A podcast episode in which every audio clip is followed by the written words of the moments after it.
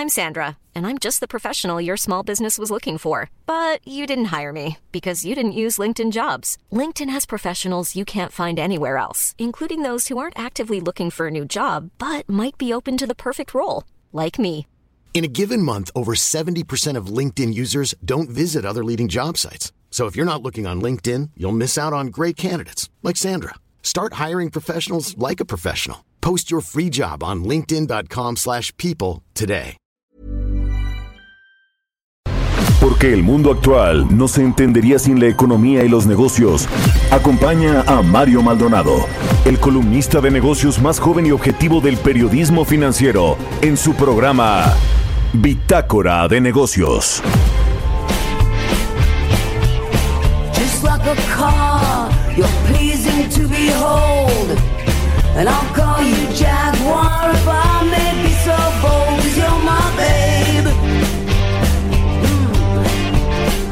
show my love.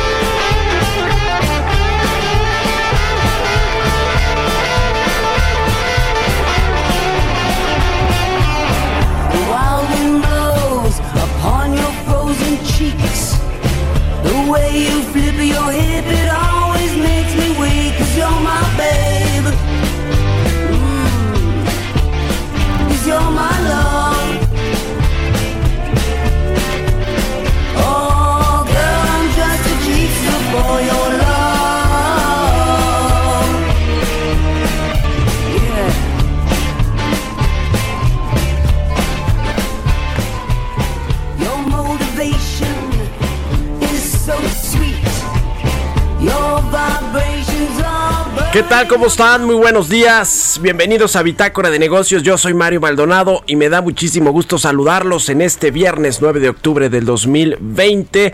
Por fin viernes, último día de la semana laboral. Bueno, pues para muchos hay quienes todavía trabajan, trabajamos el sábado, pero en fin, es eh, bueno siempre llegar al viernes y con el mejor ánimo, con la mejor actitud. Saludo con mucho gusto a quienes nos escuchan a través de la 98.5 de FM aquí en el Valle de México, en Guadalajara, Jalisco por la 100.3 de FM y en Monterrey, Nuevo León por la 90.1 de FM. También un saludo a quienes nos escuchan a través de el resto de las estaciones que nos retransmiten en otras ciudades y estados de la República Mexicana, que cada vez es más amplio el espectro de cobertura de El Heraldo Radio. Y también saludo a quienes nos siguen, nos ven y nos escuchan por en la página heraldodemexico.com.mx donde está el streaming de la cabina de El Heraldo Radio.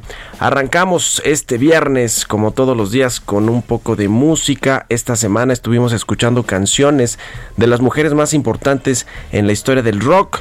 Esta se llama Gypster, esta canción, y es de John Joan Jett, una eh, de las figuras femeninas más importantes de la historia del rock, cantante, compositora, guitarrista, productora y también ocasionalmente actriz en los Estados Unidos, Joan Jett, y esta canción que se llama Gypster. Bueno, pues vamos a entrarle a los temas eh, más importantes, más relevantes de los eh, mercados financieros, la economía y las empresas y pues un, un poco de todo. También entramos aquí a la política, a la información internacional, a lo que sucede en México y el mundo. Bueno, hoy no vamos a platicar con eh, Roberto Aguilar, pero vamos a entrarle al asunto de los mercados. Hay una encuesta interesante del Wall Street Journal con respecto a cuánto se van, cuándo se van a recuperar los empleos y según esto, pues eh, casi la mitad de los encuestados, el 43% dice que hasta el 2026 los, los empleos que se perdieron en los Estados Unidos que bueno, pues también es eh, una de las naciones más afectadas por la crisis económica. Vamos a hablar de esta colocación que hizo Petróleos Mexicanos ayer por 1.500 millones de dólares en bonos a 5 años a una tasa de casi 7% todo un asunto que platicar respecto de esta colocación. Y bueno, pues ayer las bolsas, la Bolsa Mexicana de Valores tuvo una buena eh, jornada, eh, subió casi 2.6%, igual que la Bolsa Institucional de Valores. se recupera, lleva cinco jornadas consecutivas ya con recuperación, el peso también un poquito más fortalecido frente al dólar. Vamos a hablar, entrar a todo el asunto de los mercados financieros. Vamos a hablar con Juan Musi, asociado del Consejo Mexicano de Asuntos Internacionales, sobre las elecciones en los Estados Unidos y cómo esto le está eh, pues pegando al tipo de cambio, precisamente hablando de los mercados, en el mercado del tipo de cambio, los mercados cambiarios, el dólar podría llegar hasta los 23.9 pesos por unidad. Eso nos anticipa Juan Musi de Cibanco y de Comexi. Vamos a hablar con él. Hablaremos también como todos los viernes con Jimena Tolama, la editora en jefe de elcio.com, sobre qué está sucediendo con todas las empresas eh, tecnológicas cómo están en, los mercados bursátiles también, en el Nasdaq, donde eh, cotizan y es el más volátil, el que ha tenido más volatilidad en los mercados bursátiles de Estados Unidos y está viendo pues mucho, muchos cambios como siempre en el sector tecnológico, sobre todo allá en los Estados Unidos y también de la empresa de Lemonade que se va a enlistar en el SIC mexicano, en el Sistema Internacional de Cotizaciones de la Bolsa. Vamos a hablar de eso con Jimena Tolama y también platicaremos con Luis González vicepresidente y senior portfolio manager de Franklin Templeton, experto en temas de los mercados financieros, sobre esta colocación de Pemex de 1.500 millones de dólares en bonos a cinco años. Es la primera operación, por cierto, de la empresa petrolera mexicana tras perder el grado de inversión en abril pasado. En enero había colocado eh, bonos a una tasa mucho, mucho más baja, creo que de 4%, 4.5%. Bueno, ahora tuvo que pagarle, ofrecerle a los inversionistas 7% para que le compraran sus papeles de deuda. Vamos a entrarle a todos estos temas y a muchos otros más, así que quédese con nosotros aquí en Bitácora de Negocios, se va a poner bueno. Ya es viernes. Vámonos con el resumen de las noticias más importantes para arrancar este día con Jesús Espinosa.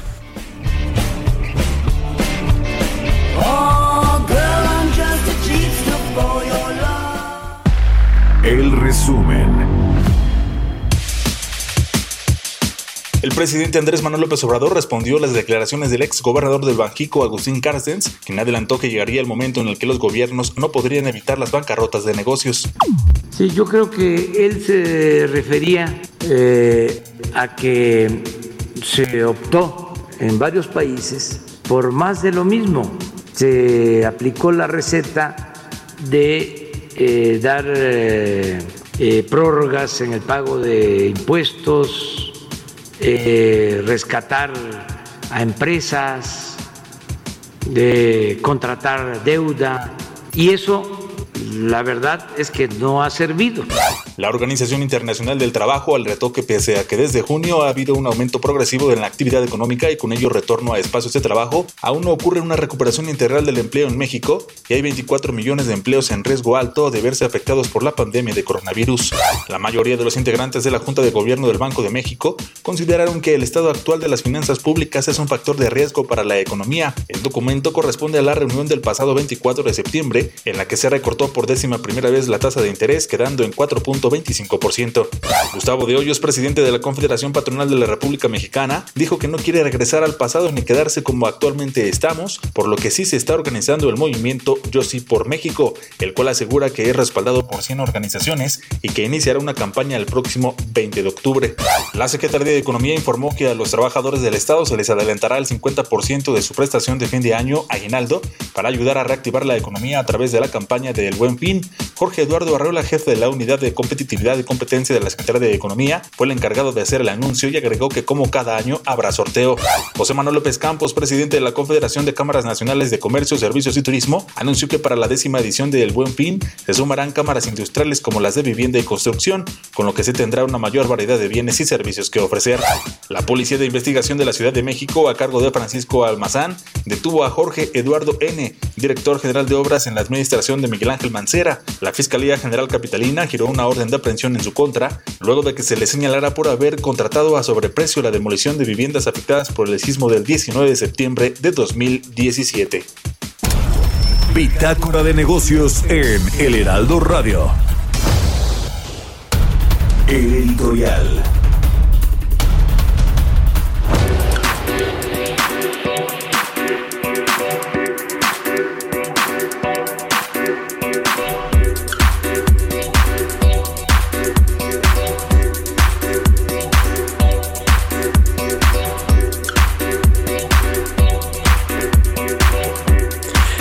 Bueno, pues eh, qué está sucediendo en México con el tema de la eh, crisis sanitaria, la crisis económica.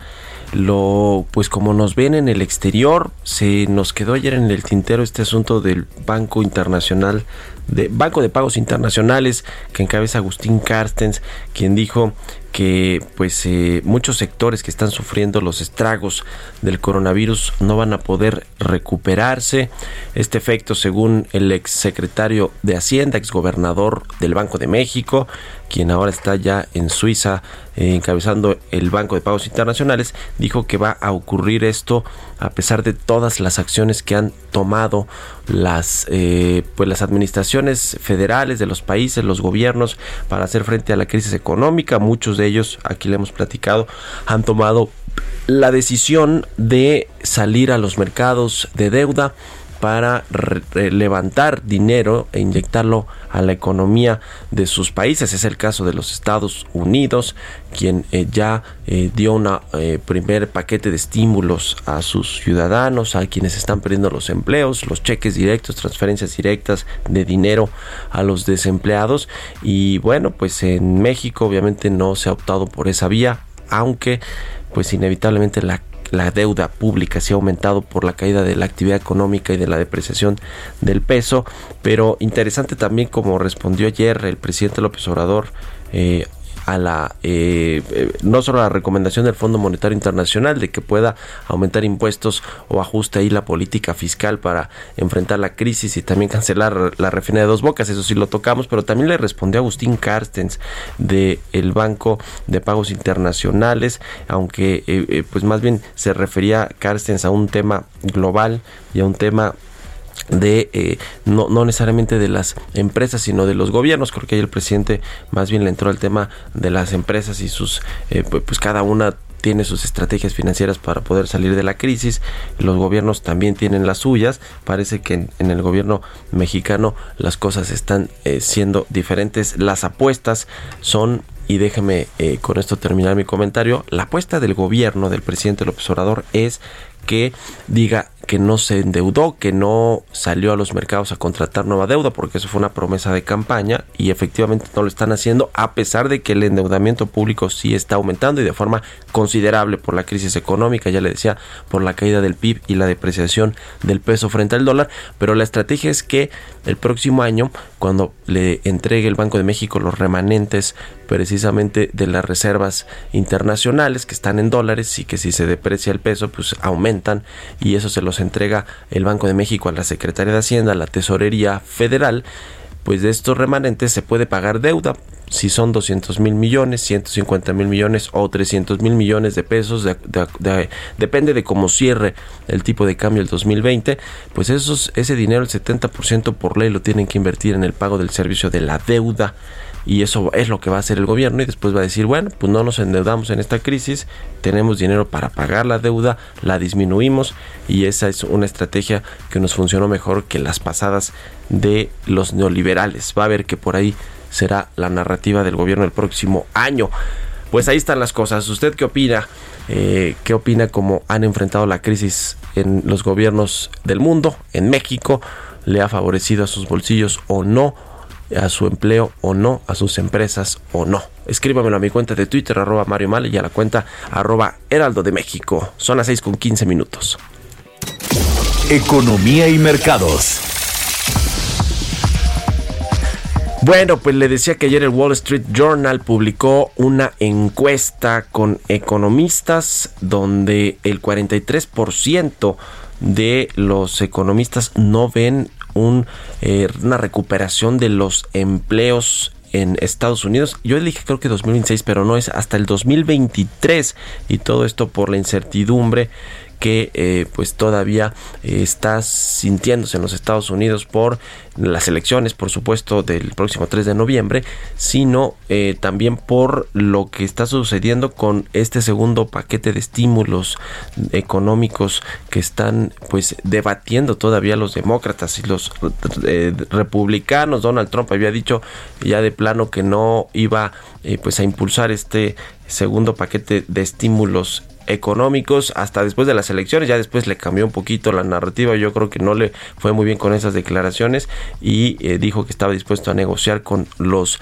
demócratas, con Nancy Pelosi, la presidenta de la Cámara de Representantes, para que haya un apoyo antes de las elecciones, pero bueno, mientras son peras o son manzanas, esto le está pegando a los mercados y a la incertidumbre, sobre todo de eh, lo que va a ser la recuperación de los empleos. Entonces, 43% de los economistas que encuestó el Wall Street Journal creen que hasta el 2023 se van a recuperar los empleos perdidos en Estados Unidos por la crisis del coronavirus. Creo que están muchísimo mejor que nosotros, ¿no? Nosotros no hay para cuándo vamos a poder recuperar el, el, millón de empleos perdidos durante los siete meses de pandemia, donde pegó más fuerte la pandemia del coronavirus, pero sobre todo los del sector informal, eh, que son, ya le decíamos, por lo menos 3, 3.5 millones, quizá 4 millones, que pues ahí van a quedar en el limbo y como no se contabilizan formalmente, oficialmente en el IMSS, pues el gobierno dirá ahí que ya veremos qué sucede. Bueno, ayer la Bolsa Mexicana de Valores y la Bolsa Institucional de Valores tuvieron un repunto importante en la jornada del jueves. Eh, ganaron 2.6% más o menos los dos en promedio, los dos índices. La Bolsa Mexicana de Valores lleva cinco eh, jornadas consecutivas ya con recuperación, con ganancias.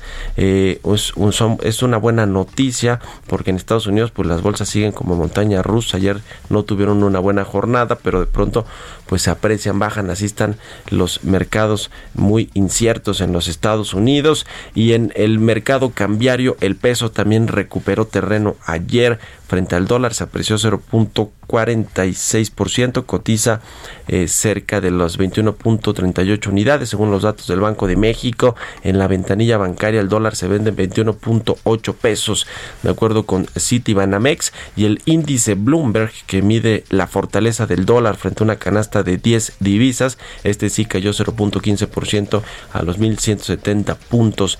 Así que bueno, la moneda mexicana, aquí ya le hemos dicho, es una de las que más se negocia, la más eh, de las más eh, negociadas, de las más líquidas en los mercados de cambiarios en el mundo. Eh, entonces, bueno, pues ahí está, siempre tiene que ver la depreciación o apreciación del peso con lo que pasa en los en los mercados eh, en los mercados financieros en el mundo.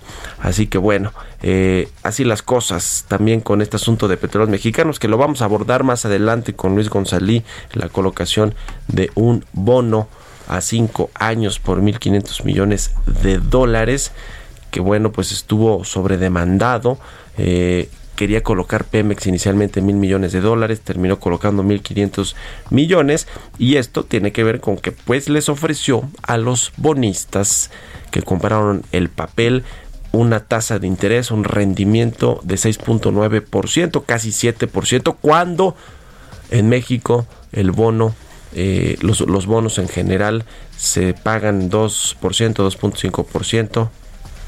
Eh, así que bueno, pues es un premio muy, muy atractivo para los inversionistas globales. Y bueno, pues mientras eh, en otros mercados, en otros países, las tasas de interés están cercanas a 0% o incluso negativas, es decir, no pagan rendimientos al revés.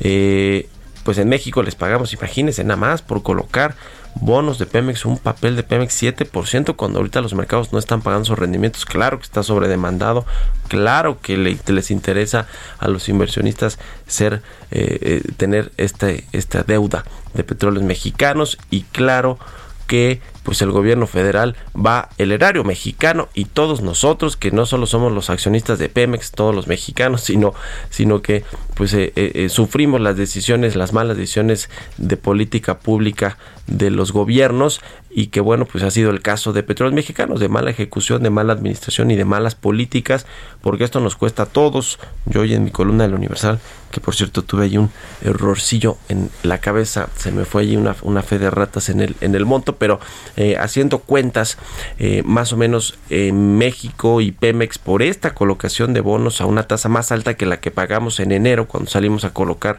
en Pemex cerca eh, a una tasa cercana al 4%, pues esto representa un mayor interés porque tiene una prima de riesgo más alta, ya no tenemos grado de inversión en Pemex, lo perdimos por las malas decisiones de su administración y de este nuevo gobierno. que se sumaron a las malas decisiones de, de los pasados, pero haciendo las cuentas solo por eh, esta tasa de interés altísima que les vamos a pagar a los bonistas. En México se va a eh, perder eh, cerca de 60 millones de dólares o pagar extras en los cinco años que nos dan pues 300 millones de dólares. Nada más nada más por salir a colocar estos bonos a una tasa más alta de la que pudimos haberlo colocado antes de que Pemex perdiera el grado de inversión. Así que nos cuesta de entrada 300 millones de dólares o nos va a costar eso a todos los mexicanos, al erario mexicano, esta mala decisión. Bueno, pues así las cosas en Pemex. Al ratito le vamos a entrar a todo ese tema con Luis González, quien ayer en Twitter andaba muy activo dando a conocer eh, toda esta información y pues cómo, cómo se estaba colocando, sí, el papel en los mercados internacionales, pero a un precio bastante, bastante elevado. 6 con 22 minutos, vamos a otra cosa. Historias empresariales. La Organización Mundial del Comercio será dirigida por una mujer por primera vez, esta en la que Jesús Seade, el ex subsecretario para América del Norte de México, que trabajaba acá en la, Cancillería, en las Relaciones Exteriores. Bueno, pues no pasó ahí, le contamos aquí ni la primera fase, a pesar de que él se estaba candidateando y buscaba el apoyo ahí de los chinos, de los estadounidenses y de todo mundo. Bueno, pues no tuvo suerte, la verdad. Jesús Seade se quedó en la primera fase y quien sí tuvo suerte fue una mujer quien va a ser la próxima líder de esta Organización Mundial del Comercio. ¿Quién es? Nos cuenta Giovanna Torres. Dos mujeres han quedado como finalistas para dirigir la Organización Mundial del Comercio. La diplomática y antigua embajadora de Kenia ante la OMC, Amina Mohamed, y la que fuese la primer ministra de Comercio de Corea del Sur, Yoo Myung-hee. Ambas finalistas fueron las candidatas con más apoyo en la penúltima ronda de consultas con cada uno de los 164 países miembros de la OMC. En esta fase quedaron descartados los candidatos de Arabia Saudita, Nigeria y Reino Unido será la primera vez en 25 años de funcionamiento de la institución que una mujer ocupará el cargo por cuatro años, después de que el brasileño Roberto Acevedo anunció sorpresivamente en mayo que adelantaría un año su retiro del cargo por una decisión personal, dejando el cargo el 31 de agosto sin que hubiera sucesor. De acuerdo con la organización con sede en Ginebra, la tercera y última ronda eliminatoria comenzará del 19 al 27 de octubre, que tendrá por finalidad garantizar una decisión en consenso entre los miembros. Los resultados del proceso de selección se darán en vísperas de las elecciones en Estados Unidos, cuyo resultado impactará en la marcha de la organización.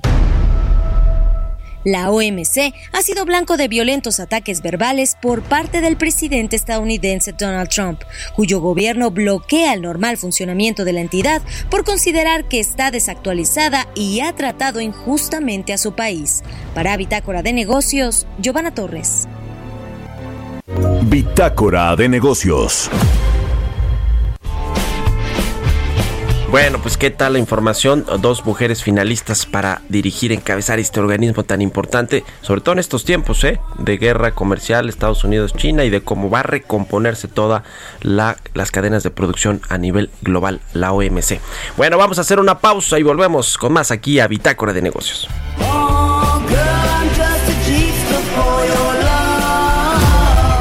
Continuamos en un momento con la información más relevante del mundo financiero en Bitácora de Negocios con Mario Maldonado. Regresamos. Estamos de vuelta en Bitácora de Negocios con Mario Maldonado. Innovación.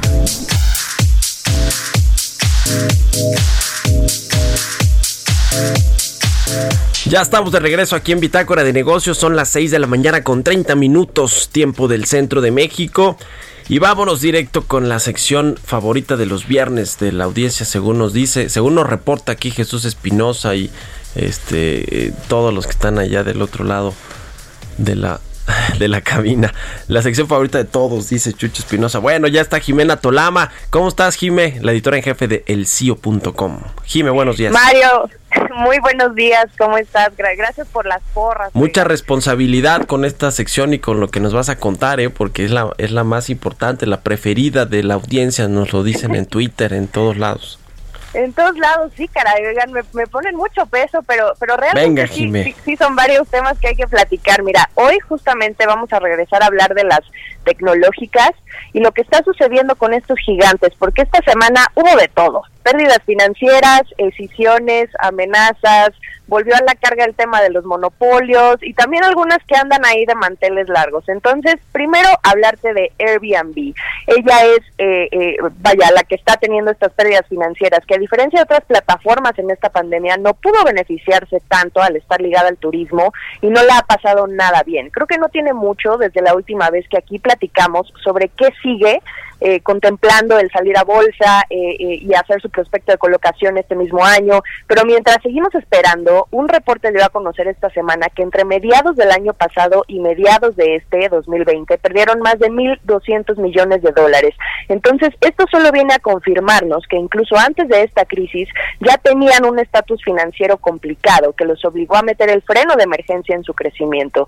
Hay que recordar que cuando eh, empezó el confinamiento, más bien se intensificó. Airbnb cortó sus gastos en, en, todas esas áreas que igual y no son necesarias cuando viene una crisis y hay que apretar un poco la cartera, que es la publicidad, el marketing.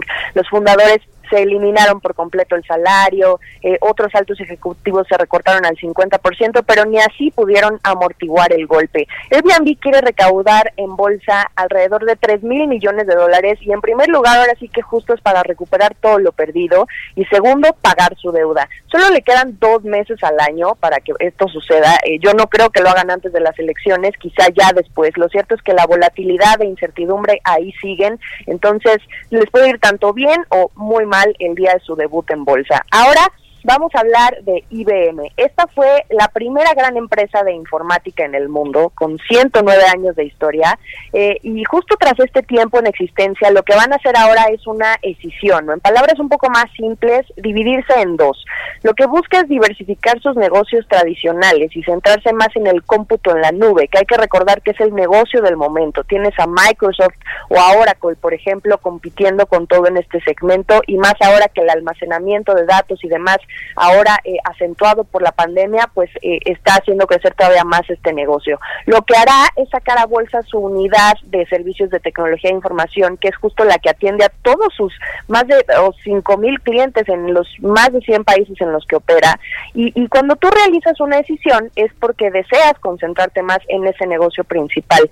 Eh, nunca habían hecho una, sin embargo, por ahí de los años 90, de se invirtieron en otros negocios como el de hacer computadoras PC, que yo creo que es por lo que todos conocemos justo a IBM, que veíamos ahí su logo en, en los monitores, luego los semiconductores y ahora pues esta decisión porque le daba bajos márgenes, ¿no? Entonces vamos a ver qué tal le va con esto.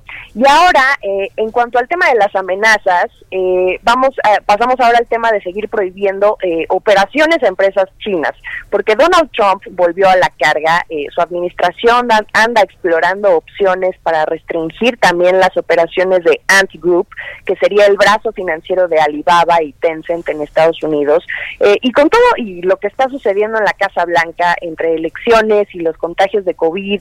La verdad es que el gobierno no da su brazo a torcer ni se distrae en esta mentalidad que tiene de que las empresas chinas representan un riesgo para la seguridad nacional. Entonces, eh, ahora sí que teniendo como base el ejemplo de lo que sucedió en TikTok, yo creo que no va a tardar mucho para que la administración Trump, una vez pasadas las elecciones, tome de nuevo y se vaya a la carga con todo para seguir eh, viendo este tema de las empresas chinas en Estados Unidos. Y de la Casa Blanca nos vamos al Congreso, porque esta semana liberaron un reporte de casi 500 páginas después de 16 meses de investigar a eh, si Amazon, Apple, Google y Facebook tienen poder de monopolio y pues, ¿cuál crees que fue la respuesta? Pues A que ver. sí, porque operan en mercados clave donde han abusado de su dominio en el mercado. Pues, ¿cómo? Reduciendo opciones a los consumidores y eh, dicen que hasta debilitando la democracia. Entonces, por eso urgen eh, los congresistas en Estados Unidos a que sean controladas y supervisadas a través de una ley. En caso de darse, las empresas también están preparando su arsenal de defensa y, presentar litigios, porque desde su perspectiva, y, y todas después de este reporte salieron a negarlo, no hay nada malo con ellas, ¿no? Incluso Amazon dijo eh, algo muy curioso. Dice que las grandes empresas no son dominantes por definición y que esa presunción de que el éxito solo puede ser el resultado de un comportamiento anticompetitivo es simplemente incorrecta. Entonces, el informe presentó varias recomendaciones, pero vamos a ver eh, eh, cómo resulta esto, ¿no? Para reducir el dominio de las grandes tecnológicas y si es que lo pueden lograr. Ya para cerrar esta ronda de actualizaciones que les doy, Facebook e Instagram anduvieron de fiesta esta semana y la pasada. Primero Facebook, que cumplió ya 16 años, desde 16, desde que Mark Zuckerberg lo creó en su dormitorio de Harvard, y han pasado exactamente 10 años también desde que una película, ¿te acuerdas la que era de Social Network? Sí, pues retrató sí. lo que eran estos primeros días, ya 10 años. La ¿Tú verdad hace cuánto tienes Facebook, Jime? Pues yo creo que desde 2008, 2007, 2008. O sea, no, sí, ya, ya, más de 10 años también. Me tocó. Yo creo que todo el mundo nos acordamos de esa primera vez que al menos nos mencionaron el, oye, ¿conoces Facebook? Baja Facebook. Híjole, la verdad es que sí ha pasado mucho tiempo, ha cambiado mucho en 10 años. Hoy Facebook tiene ahora un valor de casi 750 mil millones de dólares. No solo es dueño de esa plataforma, es dueño de WhatsApp, de. Instagram, de, Men- de Messenger. Instagram también ya cumplió 10 años, o sea, increíble que además ahora le pertenece a, a Facebook y ya tiene mil millones de usuarios mensuales en todo el mundo. Ahora, obviamente, sus problemas son otros. Vamos a ver en qué acaba todo esto, sobre, con- sobre todo con el reporte este del Congreso, ¿no? Y antes de despedirme, Mario, va el pilón. Quienes me escucharon el 3 de julio, eh, no sé si recordarán que les platicaba de Lemonade, que justo debutaba en Wall Street. Es una startup, ya ni tan startup, proveedora de seguros para la vivienda y, y los inquilinos jóvenes, el mercado joven. Todo esto a través de inteligencia artificial y chatbots. Si quieren, eh, eh, eh, si quienes nos escuchan quieren invertir en esta empresa, ya existe la posibilidad, porque Lemonade hará hoy su debut en el Sistema Internacional de Cotizaciones, que es el SIC, a través de la Bolsa Mexicana de Valores y de Viva. Entonces, si quieren escuchar más de esta empresa, pues invitarlos a volver a escuchar ese programa de ese día en Spotify para conocer más sobre Lemonade. ¿Cómo ves, Mario? Pues interesante, Jime, todas las empresas a las que ya puedes acceder a través de este sistema internacional de cotizaciones y que bueno, pues eh, algunas muy atractivas del sector tecnológico. Oye, ¿qué ha pasado con TikTok, Jime? A ver, danos una actualización. Ok, sobre TikTok. Pues mira, lo último que pasó, rechazó Microsoft y se quedó con Oracle. Pero para, o sea, esto para no venderle el negocio de Estados, a, a Estados Unidos de, de datos, eh, sino en un esquema de alianza. Así entraron, a la que nadie le ha quedado claro todavía, porque China no quiere ceder el que Estados Unidos se haga cargo del control de los datos, que es lo que más preocupa a Trump, justamente. Eh, de hecho, ellos no han emitido una postura de, de, de si sí lo van a permitir en alianza eh, o, si sí le van a ceder este negocio de los datos, pero por mientras un juez ya hace un par de semanas evitó que hiciera efecto esta orden que quería Estados Unidos de hacer que TikTok dejara de funcionar en Estados Unidos. Esto significaba quitar a TikTok de todas las tiendas de aplicaciones de descargas. Entonces vamos a ver en qué acaba. Creo que ahorita una pausa por toda la oleada que está habiendo con el tema del debate, las elecciones, ahora los contagios de COVID, pero como te decía justo ahora que viene este tema con Ant Financial y Tencent, yo creo que no va a pasar mucho tiempo en el que la administración bajita la mano, pero siga viendo ahí qué onda con la operación de estas empresas chinas en territorio estadounidense. Pues ahí está, muy interesante como siempre. Jime, tus redes sociales, donde te puede seguir la gente, las redes del CIO. Claro que sí, me pueden seguir en Twitter, arroba Jimena Tolama, y al CIO, por supuesto, con todos estos temas que, publicamos y profundizamos más en la semana, arroba el CIO, por supuesto, en Instagram también. Muy bien, buenísimo. Pues ahí está Jimena Tolama, editora en jefe de El CIO, como todos los viernes, con lo más importante del mundo tecnológico y otros asuntos de innovación. Muchas gracias, Jime. Muy buenos días. A ti, Mario, buenos días. Buen fin de semana para Jimena Tolama. Bueno, vamos a otra cosa. Son las 6 con 40 minutos. Entrevista.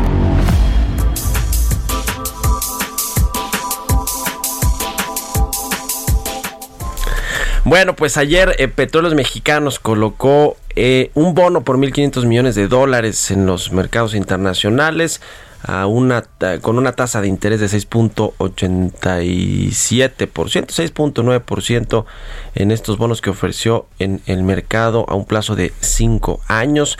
Para platicar de esto en los detalles sobre pues qué tan caro eh, le va a salir al eh, gobierno mexicano, al erario y a petróleos mexicanos esta, esta colocación a una tasa pues muy atractiva, le decía, para los inversionistas, tomando en cuenta la que pagan los, los bonos mexicanos, pero la que se paga en el mundo, que muchas están a un nivel de 0% o incluso negativas y que bueno, pues esto qué significa, vamos a platicar con Luis González, vicepresidente y senior eh, portfolio manager de Franklin Templeton. ¿Cómo estás, Luis? Qué gusto saludarte. Muy buenos Mario, buenos días. Todo en orden. A ver, cuéntanos de, esta colocación. Eh, Pemex lo que hace, y creo que para poner, digamos, en contexto, para dar una introducción, eh, como todas las otras empresas o como los gobiernos, pues es que va refinanciando su deuda de corto plazo, trata de buscar mejores términos, mejores tasas, mejores plazos y va pateando un poquito ahí la deuda. Es un ejercicio que, bueno, pues se tiene que hacer más y si es la empresa petrolera más endeudada del mundo, ¿no? Tiene que ir refinanciando estos pasivos. El problema es que ahora que no tiene grado de inversión, y que las condiciones en los mercados eh, financieros globales están más complicadas, pues tiene que ofrecer un premio más, más alto ¿no? a los inversionistas. ¿Cómo viste tú esta colocación? Sí, digo, a ver, era, era de esperarse que Pemex saliera a mercados este último trimestre del año. Ya no los había anunciado la Secretaría de Hacienda con su programa del cuarto trimestre de colocaciones, que a lo mejor salían y eso aunado a que eh, también ya estaban, digamos que acabándose las líneas de, de crédito que tenían de manera privada con, con bancos, entonces pues sí tenía un poco de sentido ver una colocación de Pemex durante el cuarto trimestre. Ahora salen al mercado, querían inicialmente querían mil millones de dólares, terminan colocando mil quinientos, como bien dices, a una tasa de alrededor de 6.9%, pero si revisamos las colocaciones anteriores, por ejemplo, de cinco años que ha tenido Pemex, pues estamos viendo que colocaron a la tasa más alta de los últimos 20 años. ¿no? Eh, generalmente, eh, bueno, y, además lo están haciendo en un nivel de tasas de 0% a nivel global, ¿no? viendo, viendo la tasa de Estados Unidos. Entonces, digamos que el diferencial respecto a Estados Unidos es pues prácticamente toda la tasa de, de, cerca de 7%, ¿no? Nunca habíamos visto algo tan tan eh, alto desde, que Pemex empezó a colocar, ¿no? Este también bueno contra el soberano pues se ve se ve se ve bastante amplia la diferencia no el soberano a cinco años está pagando alrededor de 1.8 Pemex al ayer alrededor del 7%, pues hablando de un, de un diferencial de casi eh, de un poco más del 5 del 5%, ¿no? También es algo bastante amplio que no se ha visto en, en, un buen tiempo. Eso definitivamente le va a costar al erario público al ritmo de más o menos eh, 60 millones de dólares eh, anuales, es decir, si esta colocación se hubiera hecho seis meses antes, cuando el riesgo Pemex era mucho menor, eh, hubiera podido colocar Pemex alrededor de al 3%, termina colocando hoy al 7%, es decir, un diferencial ahí como de 4%. Sí. Lo que implica eh, 60 millones más de servicio de la deuda anuales durante los próximos cinco años. Cinco años, más o menos son unos 300 millones de dólares, que, digamos, obviamente tiene, tenemos que ver cómo va a estar el tipo de cambio en los próximos años, pero digamos, hoy, ah, eh, si hiciéramos esa cuenta, eso es lo que le va a costar extra, ¿no? Eh, al gobierno mexicano por haber colocado en un momento en el que ya no tienes grado de inversión, en el que las condiciones macroeconómicas y financieras internacionales pues, son más delicadas y que, y que, bueno, pues Pemex tiene que pagar esta prima de riesgo altísima para que los, eh, los eh, inversionistas compren sus papeles, que finalmente saben que Pemex está respaldado por el gobierno federal y que, y que les van a pagar pues en tiempo y forma, ¿no? Sus, sus bonos y sus, eh, sus rendimientos, que eso es lo, lo, lo que más pues les, les interesa. Eh, Pemex salió al mercado a inicios de este año, ¿no? En el primer trimestre y colocó a una tasa de, de cercana que al 4%, 3.5, 4%. Esto fue todavía cuando tenía grado de inversión, ¿no?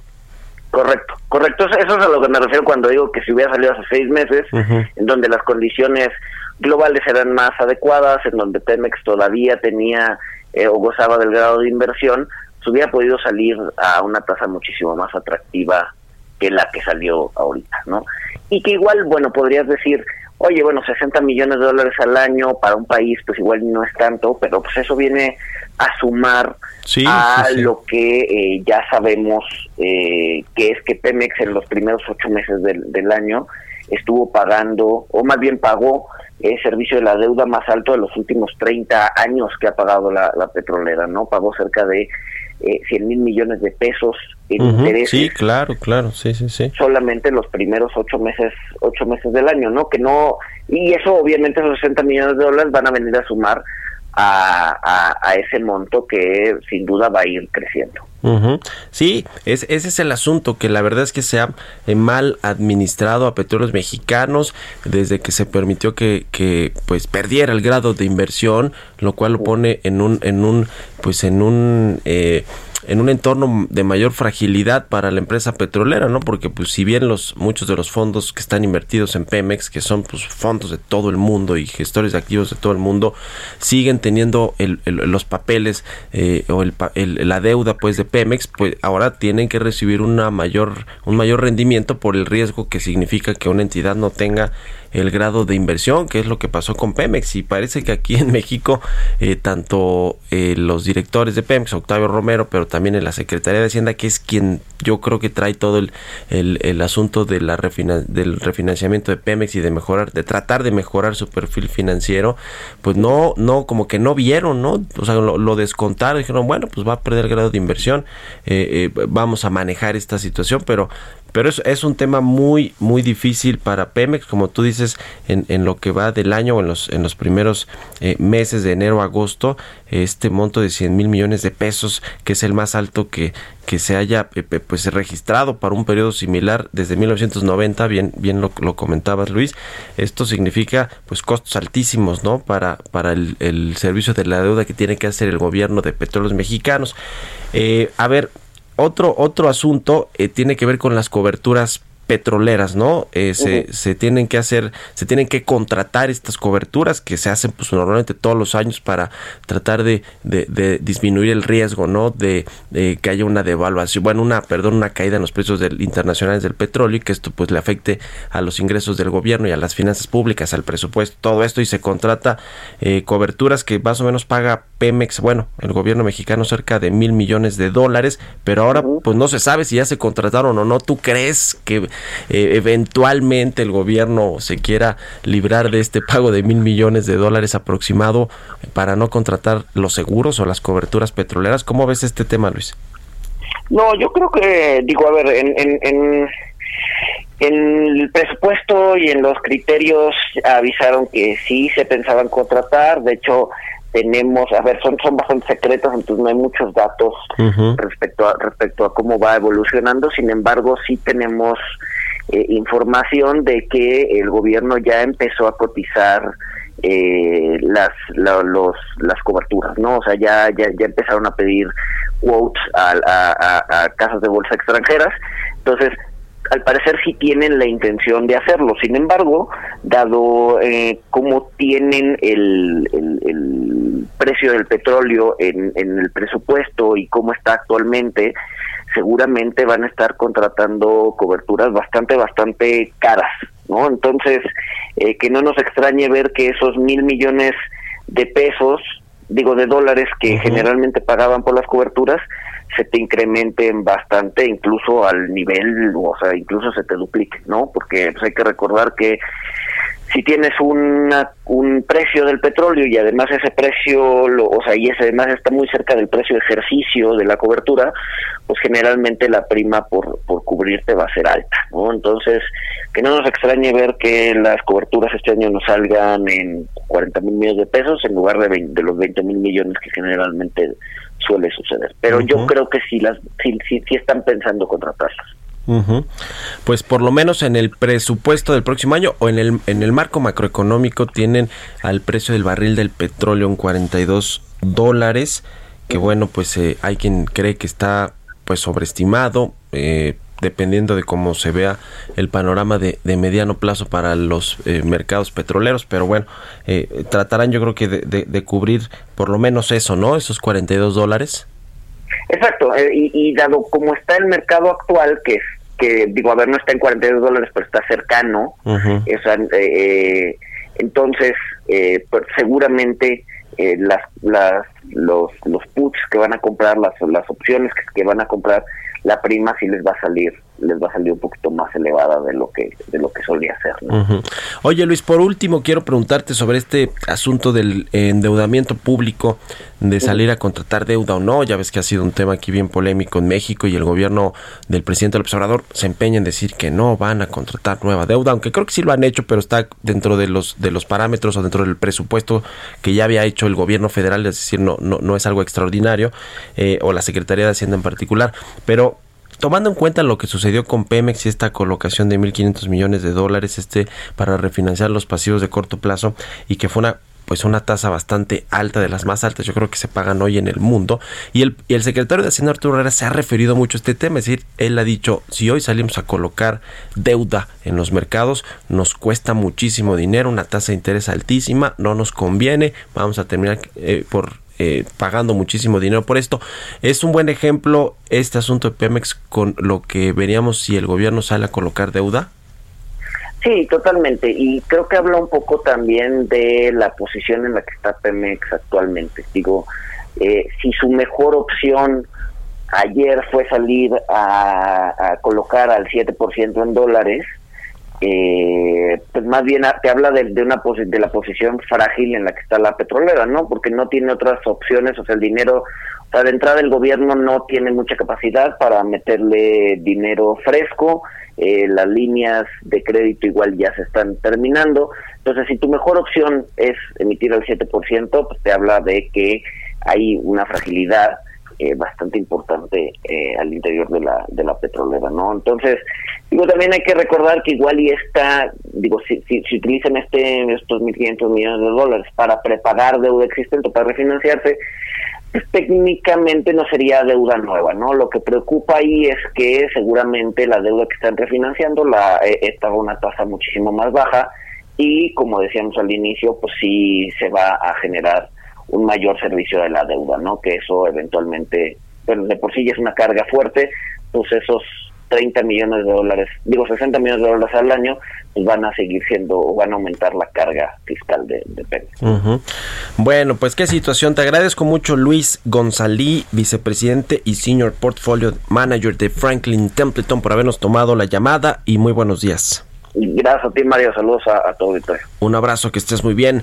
Bueno, ya casi nos despedimos. Hoy el Heraldo de México trae en su portada de la versión impresa y digital las minutas del Banco de México de su más reciente reunión de política monetaria en la que dejó la tasa en 4.25 por ciento la tasa de interés, pero muy muy relevante lo que dice en las minutas del Banco de México, la economía va a estar estable hasta los hasta después de 10 años. En eso vamos a tardar de recuperarnos y estabilizarnos por completo. Así de difícil ven el panorama los integrantes de la Junta de Gobierno del Banco Central.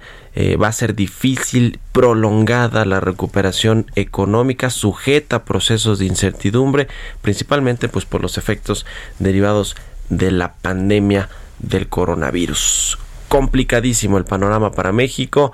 Ojalá que se hagan, eh, eh, que se lleven a cabo soluciones extraordinarias y no ordinarias como las que hemos visto del gobierno federal. Bueno, pues con esto llegamos al final de Bitácora de Negocios. Les agradezco mucho que me hayan acompañado a mí, a mi equipo aquí en el Heraldo Radio. Quédense con Sergio Sarmiento y Lupita Juárez y nos escuchamos el próximo lunes en punto de las 6 de la mañana. Muy buenos días y buen fin de semana.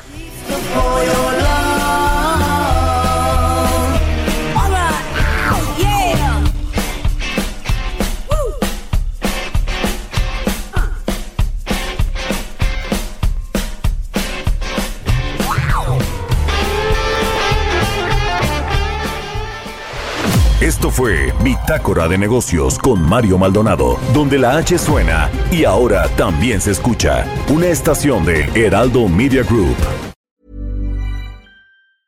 Hey, it's Paige DeSorbo from Giggly Squad. High quality fashion without the price tag. Say hello to Quince.